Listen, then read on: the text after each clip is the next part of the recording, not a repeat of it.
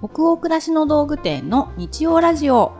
チャポンと行こう。9月29日日曜日の20時になりました。こんばんは。ナビゲーターの店長佐藤と。アシスタントの吉部こと青木がお届けします。日曜ラジオチャポンと行こうでは明日から平日が始まるなという気分を皆さんからのお便りをもとに女湯トークを繰り広げながらチャポンと緩めるラジオ番組です各週日曜日に放送をしております。本日？うん。収録してる本日？本日。前回第40夜とかって言ってパチパチ拍手しちゃったんですけど、今日はですねこの収録をしているのが放送は9月29日になされてるんですけれども、はい。収録自体今日が9月18日はい。でして、なんと北欧暮らしの道具店当店のですね開店記念日でございまして。ああ開店記念日。結婚記念日みたいなこ結と婚はしてないんだけど、結婚まあそうだね。あのお店おを店が。誕生日みたいな感じかな。結婚記念日というよりは人間に例えると誕生日みたいな、会社ができた日じゃなくて、はい。お店がオープンした日ってこと？そうですそうです、あオープンしたって言ってても当時から、まあ、ネットショップなのでインターネット上でうん。ひっそりと生まれただけなんですけど、公開って。公開ボタンを押しただけなんですショップを開店モードにオンってしただけなんですけど、それがちょうど丸12年前の9月18日の夜20時だったんですよ。だから「チャポイコ」がね放送されるのと同じ時間関係ないかそれは。なんか20時にゆかりがあるな。あるなあ本当だ。メルマガエッセイもね夜うん。20時のお疲れ様で発信してたりもするし、実はお店がひっそりと誰にも知られずうに、ん。オープンしたのがうん。20時だったんです。へえそう。私あの3年以上同じことをね続けられたことがないんで、その4倍ね続けられたなと思って12年経ってお店会社13年なんだけどもう10うん。うん今4期目ですけどお店はちょっと会社の誕生より1年ずれてるので、うん。やっとお店が丸12年経って、うんうん。今日から13年目に入って、まあ、私の実の兄とうんうん。2人だけでひっそりと始めたうん。お店が、まあ、こうやってねたくさんの方に見ていただけるようになってラジオなんかもこうやってやらせていただけるようになって、ねね、スタッフも兄弟2人で始めたところが今60数人になったのかな？はあ。本当にねなんかあのしみじみと今しておりやす。一番最初はどっかのオフィスを間借りしそうてです。その後店長の自宅の4畳半4畳半。ががオフィスでで倉庫がうちのだから4畳半の押し入れだったんだよね、うん。押し入れから在庫を並べてたよね。そう。そうそうそう当時ね北欧で買い付けてきたヴィンテージ食器を、うんうん。あの押し入れから取り出して、うん。ピカピカに磨いて、うんうん。お客様にね丁寧に梱包して発送したりっていうようなことをしたのがちょうど12年前で、うん。当時からブログとかは多分すごい書いてたうんうん。ので、書いてた書いてた。まあどんな人かなっていうことはもしかしたら身近に感じていただけるシーンもあったのかなとは思うんですけど、うん。恥ずかしいですね。昨日のことのように思いますでも懐かしいけど、うんうんうんうん。12年か。うん。すごいね。続けられたね。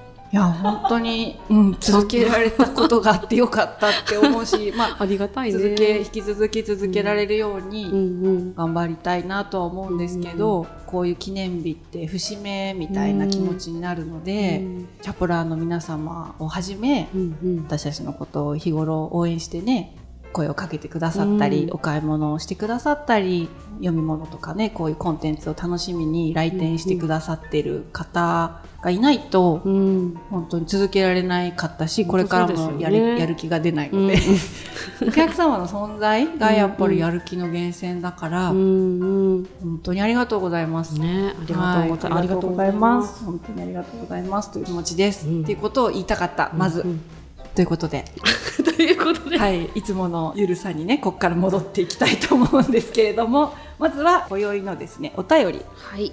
前々回かな。うん、全然回。はい、平日のあのご飯作りどうしてますか？というテーマでいろいろ調味料だとうんうん。かお味噌汁の話したじゃないですか、はいはい過去一番かねお便りいただいてお客さんがすごい教えてくださったんですよチャプラーの方が、ううんちの味噌汁はこうだとか、うんうんこういうのだったら簡単に作れますよとかって、すごいアイデアがうんうん殺到しておりまして、はい。全部読んでチャプラーの皆様にシェアしたいんですけど時間の関係でですねちょっと全部お読みできないんですが今日はちょっと多めに3うんうん通読んじゃいましょう。はい、読みましょう。大阪府にお住まいのラジオネームピグチンさんからのお便りです。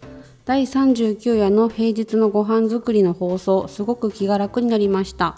家族のために作る食事がすごく面倒に思う日もあり、少し反省していましたが、放送を聞いて、そんな日もあって当たり前じゃんと思いました。きちんと作ってあげたいと思っているから後ろめたさや反省の気持ちが湧き出てくるんだと肯定的に思いましたちなみに以前はテンションを上げるために音楽をかけながら台所に立っていましたが最近はチャポイコを聴きながら時にうなずき大笑いしたりして楽しみながら台所に立っています。これからも飾らない正直なお二人のお話を楽しみにしています。頑張ってください。ああ嬉しい、うんありがとうございます。ありがとうございます。ああ本当そうね、うん。きちんと作ってあげたいと思ってるから、うんいろんなもやついた気持ちがねね。押し寄せてくるって本当、うんうん。料理に限らずですよね。ね本当もうちょっとやりたいのにとうかん。できるかもしれないのにって思うとうん。そうなっちゃうよね。本当ねね。人間って真面目よね。頑張り屋さんだね。うん。私たちも。人間ってさ本質的に真面目だなと思う。本当だうねん。ではでは続きまして愛知県にお住まいのラジオネームはるるんさんからですはじめまして14歳今年受験生のチャポラーです。いつも勉強の合間に聞いてお二人の会話に癒されています。第39夜の一汁一菜という言葉を初めて知りました。晩ご飯はお母さん任せですが朝ごはんは自分で作っているので今度やってみようと思いました。やっぱり朝ごはんが違うと一日が違いますし頑張って作ろうと思います。毎回楽しい放送をありがとうございます。ええ14歳。中2かな？中中三受験生。受験生。かそっかそっか。ええもうなんかありがとう。もうシンプルに嬉しい、うん、ありがとうありがだしとうだよね。朝ごはんは自分でっていうところが聞き捨てなりませんね。すごいすごい。14歳だった私に聞かせてやりたいですこのお便り。えうどちの子供のあれでしょ？うちの子供の2歳上ってことでしょ？先輩ですね。えー。息子くんに近いお年のチャポラーさんからお便りがとうとう来たんですよ。ごありありがとうごございます。ざいます。この年で朝ごはんが違うと一日が違うっていうのを実感してるってどんな大人になるんだろうね。うん。なんか楽しみですね。ね。もしこのラジオ続けることができていたら二十歳ぐらいでもう一回なんかね その後のね。この方となんか再会再会じゃないけど。お便りで再会してみたい、はい。就職してくるか。を。そうだよね、うん。か大学生か。う、ん。ひとまず受験頑張ってください。味噌汁作りの達人と化してる可能性ありますよ。ね。この頃には、ねー蓄積ってすごいからね。うんいいですねうんありがとうございますありがとうございます。続きまして、東京都にお住まいのラジオネーム、しおさんからのお便りです。店長さん、吉部さん、はじめまして。先日21歳になったばかりの大学生です。月曜日はまだ憂鬱ですが、いつも楽しいお二人の話に笑い癒されております。第39夜についてお話をされていた時昔我が家で恒例だった手抜きだけど美味しいお茶漬けパーティーを思い出しました。我が家では平日というよりは1週間を駆け抜け疲れ切った日曜日の夜にやることが多かったのですが簡単かつ豪華で楽しいのでおすすめです。バイキング形式で焼き鮭や小餅ししゃも明太子梅干し昆布の佃煮ちりめん山椒などをテーブルに並べ自分のお茶碗に好きなだけ乗せた後市販のお茶漬けの素をかけるだけの最大級ズボラ飯でした。お外で食べるやや高級感のあるお茶漬けをお家でも食べてみたくて始めたのがきっかけだったと思います。当時小学生だった私は次はどの組み合わせにしようと目を輝かせて楽しんでおりました。手間もそんなにかからないのでもしよろしければ試してみてください。うーん。21歳になった今度は大学生からえー、かわいいなんかいいですね。お茶漬けパーティーだって。お母さんが演出上手な方だったのかな、ねえこれは。でも本当そういう。うのいいな、うん。なんか今この光景をお便りを見ながら思い浮かべてみたりしちゃった、ね、うん。しかもそれをさすごく楽しい思い出としてうん。こうやって送ってくれてるじゃない、うんなんか元気出るね。寝るね。私たちの子供たちもうん、そうやってねね。将来自分にとってはそうするしかなかったみたいな工夫をいい思い出として大人になってから思い出してくれたらもう涙ちょちょぎれるねこれね。ね。なんなら今うねん。泣けるよねこれ。うんちょっと気をつけてね。吉部さんすぐ泣きがちだから。いやいやいやいでやもあの もろいからいやだけど本当いいですね。なんかうん。ラジオのトークがきっかけでうん。こうやって「父のお味噌汁は何だっけ?」だったりうん。逆にそれを作ってもらっていたとかいる側うん。現在の方も聞いてて自分のお母さんのこととか家族のことを考えたりするきっかけになってるっていうのがうん。なんかもうたかがお味噌汁されどうん。お味噌汁というか。やっぱりお味噌汁っていうかもうなんか、うん、すごいな。食卓の話は。お茶漬けいいうな、ん。ねありがとうございます。うちもやってみたくなりました。うん、これはやります。うんその他にもたくさんのお便り本当にありがとうございましたすべてお読みすることがこの場でできなくて申し訳ないんですけれども私たち本当スタッフ全員で楽しくね拝見をさせていただいておりますありがとうございますありがとうございます。それでは、えー本日のテーマにいよいよ行きましょうはい。石川県にお住まいのラジオネームはははははさんからのお便りです。こんばんは。最近こちらのラジオを楽しく聞かせていただいています。北欧暮らしの道具店さんは以前から拝見させてもらっていたのですが、このラジオ番組はなぜかスルーしててすみません。でも一度聞いてみたらめちゃくちゃ面白い、ハマって今までのテーマも遡って家事をしながら聞かせていただいています。ところで私は今3児の母なんですが仲のいいママ友というのがいません幼稚園で会えば挨拶したりお話ししたりという方は何人かいますがお家に行き来したりがっつり仲良しな人はおらず周りの人たちが仲良くしているのを見ると羨ましいなぁと思ってしまいます。大人になるとなおさら友達を作りづらくなるとは言いますがお二人はどうやってお友達作っていますか？そしてママ友いますか？どうやったら親密になれますかね？ぐいぐい行くべきですかね？お答えいただけたら嬉しいです。あうん。友達ですね。あの今回というかこれまで、うん。女友達についてのお便りって結構多くって、うんうん。このいただいた母母母さん以外にも、うんうん。秋田県ののんたんさん、埼玉県のララさん。神奈川県の紅茶が好きなねねこさんなどなどからお便りをいただいておりました。今までのいただいたお便りご質問の中にも、うん。なんか友達についてどう考えるか、うん。大人になってからの友達ってお二人っていますかとかねいくつかご質問いただいてた記憶ありますね、うん。関心事なんですね。関心事なんですね。そうですね。うん確かに。私も興味あるテーマかもしれないな、率直に聞かれてますよ。ママ友いますか？いますか？ママ友、ママ友だと思ってる人が私のことをママ友と思ってくれてるといいなとは思いまあす。なんだろうな、ママ友ってなんか面白いくくりですよね。ねなんか人生で一時期特別にこう出会う人たちっていうか、ん。そうだね。子供がちっちゃい時に初めて知り合う方ばっかりなので子供を介して。なのでなんなんか親密なようで、でもそれぞれに暮らしがあるからそこまで入り込まず、うんうん。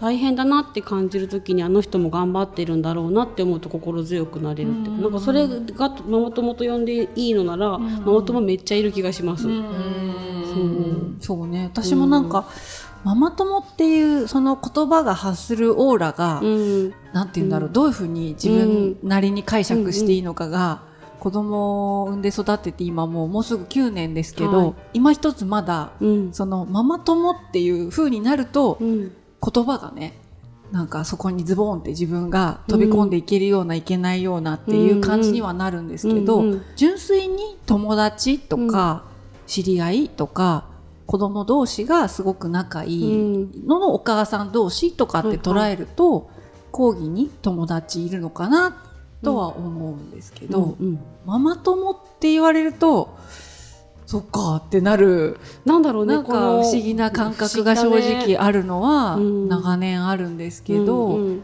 また会社とか、うん。まあ、プライベートとかとはまたちょっと違う関係性だなと思うんですよね。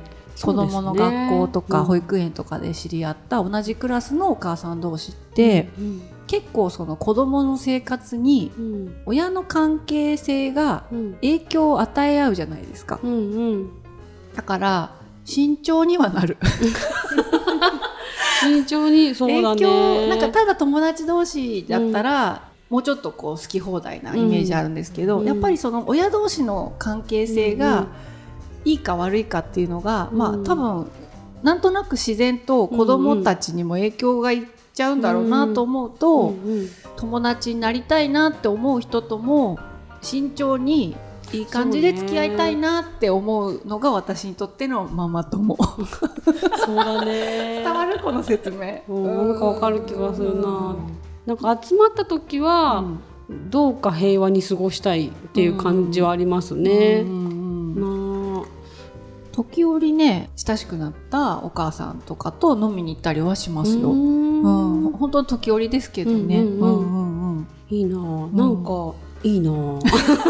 私もでも小学校に子供がなってからかも。うん。保育園の時は、まあ、ちょっと自分も余裕がうんなさすぎてうん。子供も小さかったし、まあ、小学生になって、少しね自分自身もなんか気持ちに余裕ができて、うんまだねなんか他のお母さんに興味を持ってこう親しく飲んで喋りたいとかまで行く余裕がなかったのね。以前はね。うんうんだけど小学校になって少しそれが出てきたからかもしれない。うん。うん。うん本当に数ヶ月に1回歩かないかのペースだけど、うんうん誘われた時にあ行きたいなって思うようになった。だこれは本当自分変化だなっていう。うんうんうん。うんうんうん行きたいなって思える会には行きたいね、うんうんうん思えるようになったっていうのは変化なんだうんね。そうだね。私もねなんか朝通勤する時とかに、うん。後ろに子供を乗せたママ同士がうんうんうん。話し込んでるとか、ゴミ捨てついでにおしゃべりに花が咲いている。光景をよく見るんですけど、うん。あれやってみたいなってすごい思いますね。確かに。なんかあの間に何か溜まったものが吐き出せたり悩み事を相談してるわけじゃないんだろうけど、うん。なんかちょっとおしゃべりするっていうのは、いいなーって、うん。そういう気楽にそういう話ができる相手がいるっていうのはいいなとは思いますね。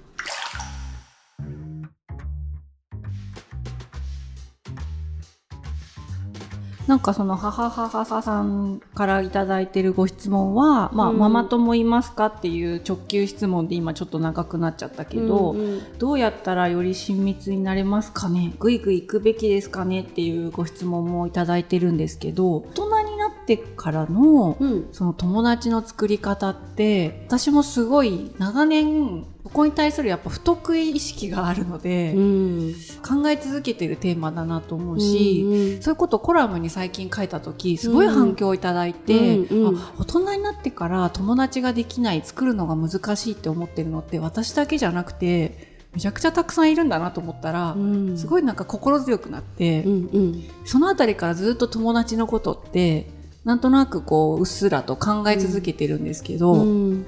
吉部さんにとっての友達ってなんか定義あります、え大人になってから急のだな。友達の定義か。どういう人なんだろうね吉部さんどういう人なんだろうね。友達って。頻繁に会って近況報告するとかいう感じじゃないんだろうな自分はっていうのは分かってる、あとたまに元気が確認できるだけで生きててよかったってすごい思うっていうかこう幼なじみとか、元気にしてそうだなっていうのが、たまのやり取りで分かると、なんか力湧いてくるんだよね、あれは友達だなって思いますね、であの人どうしてるかなってついつい気にかけちゃうとか、可愛いもの見た時とか美味しいもの食べた時にふと顔が浮かんじゃう人は友達なんだろうな、友達でもわかんないな。これ重いのかなこの友達感覚。いやいやいやいや私も同じ感覚で、うん。しょっちゅう連絡取り合うとか、うん。なんかしょっちゅうご飯行くとか、飲みに行っていろんな愚痴っぽいこととか弱音でもうん。その人相手なら喋れるっていうのが、やっぱり私も自分にとっての友達の定義ではないってことを最近すごい感じたんですよね。それがまあいろいろきっかけはあったんだけどコラムに一回サイトで書いたこともあるんですけど、うんはい。まあ、ある人との出会いがあって、うん。その方はライターでありうん。小説家の人で、うん。たまたまあのインタビューをその人に受けて、インタビューで意気投合して私が質問されて答える側なのに、うん。私がすごいその人に興味を持ってしまって、話を聞きたくて3時間ぐらいになっちゃったんですよ。うん。一方的に喋るだけじゃなくて聞いたりしちゃって、うん。相手を喋らせちゃうもんだから、3時ぐらいに始まったインタビューが終わったら真っ暗だったのね外が。で結構それぐらい興味をお互い持つってことが久しぶりだなっていう体験で、うんまた飲みましょうみたいになって、まあ、後日飲んだんですね、うん。その方と。神楽坂でね。そして天ぷらを食べながら、まあ、いろんな話をお互いの母親の話とか、うん。まあ、いろんな話がうん本当に2回目あったのに止めどなく続いて、そしたら途中でその方が佐藤さん目をもうキラキラさせて、うん。えっ、とね10個ぐらい下なの年は私の。うんあの佐藤さん友達になってくださいって言われたのよ。すがすがしい。そう。なんか今でもこう鳥肌が立つんだけど、うん。なんか友達になってくださいって言われたのすっごい嬉しくって、うん。そんな直球で言われることってなくない？ねいいね。ママ友でもないじゃん、い友達になってって。あー素晴らしいなってうん大人になっても、その興味を持った人にうん。友達になってくださいってうんちゃんと言えるっていうのって、かっこつけてなくてすごい相手を必要としてるってことうん。をちゃんと直球で言えて、素晴らしいなって尊敬しちゃって、うんうん私も本当にぜひっていう感じだったんだけどでもその後日談を話すとその方あの東京に住んでる人じゃなかったりして、しょっちゅう全然会えないし電話番号も知らないんだよね。うん。今でも。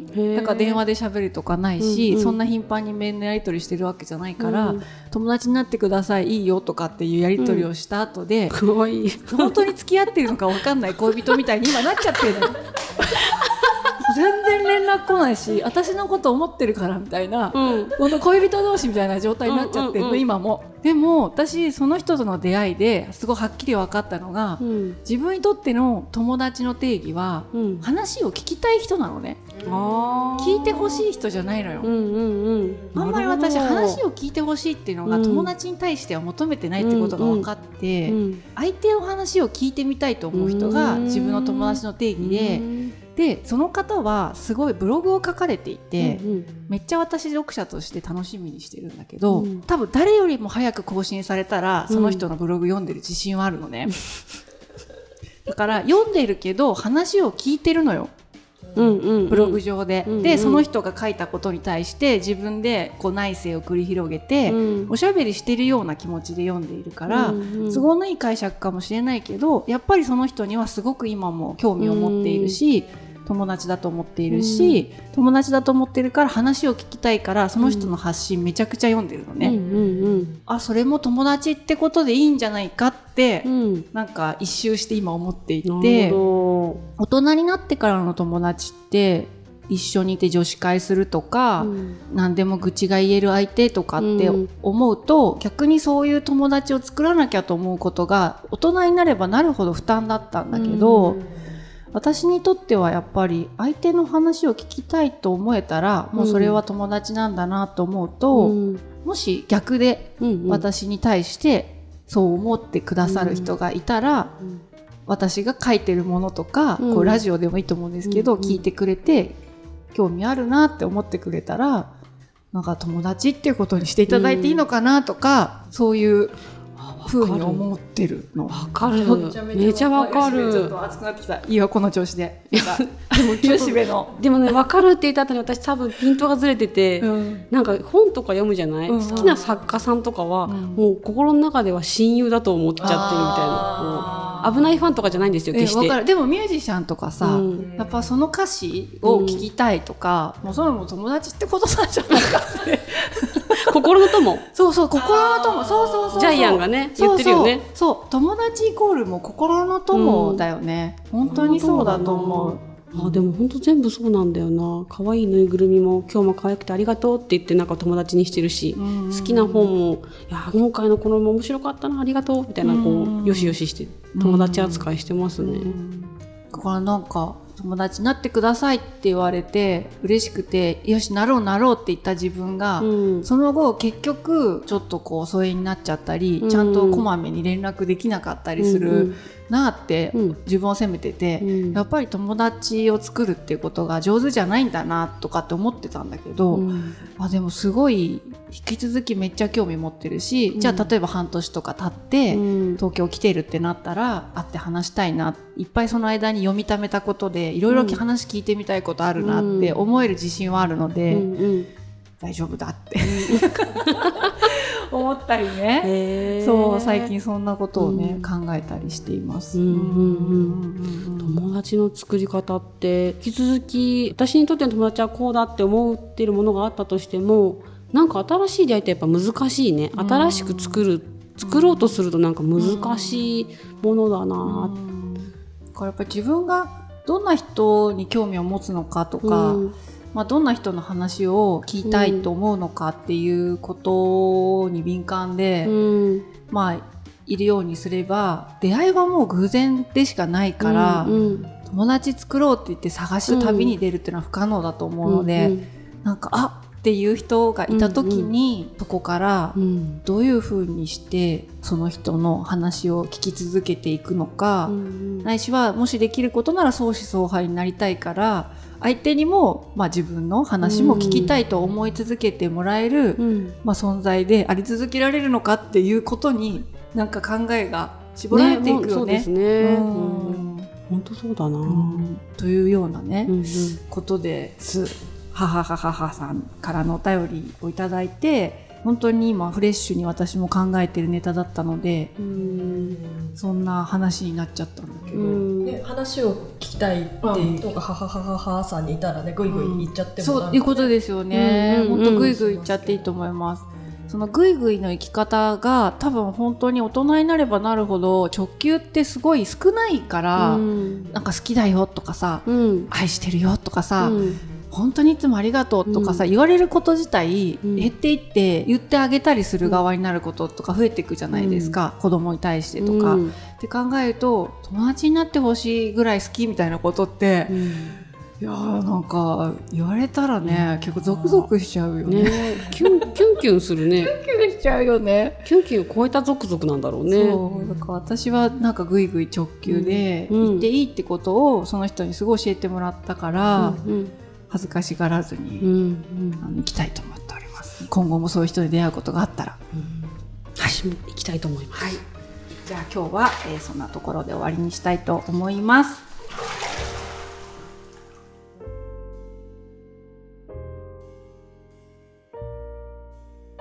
今夜の日曜ラジオチャポンと移行はここまでです。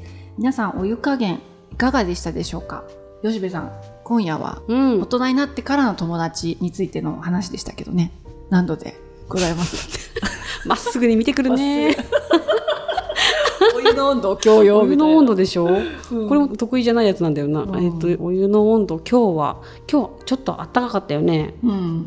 私は42度。42度、うん、沸騰っていう感じじゃなくてなんかねじわーっとね、じわっじと岩盤じとじゃない岩盤浴的な暑さでしたかね、今日はね。でもすごい私たちも話してみたいというか考えてみたいテーマだったから、すごいお便りいただけてよかったなと思います。皆さんの気分が今日も少しでも緩まると嬉しいです番組は購読に便利なポッドキャストや Spotify でも配信をしております。ぜひ、チャポンと移行で検索してみてくださいね。YouTube で公開しているチャポンと移行 YouTube 編、湯上がりチャンネルも同時に公開をしておりますので、ぜひ合わせてお楽しみいただければと思います。引き続きお便りも募集中です。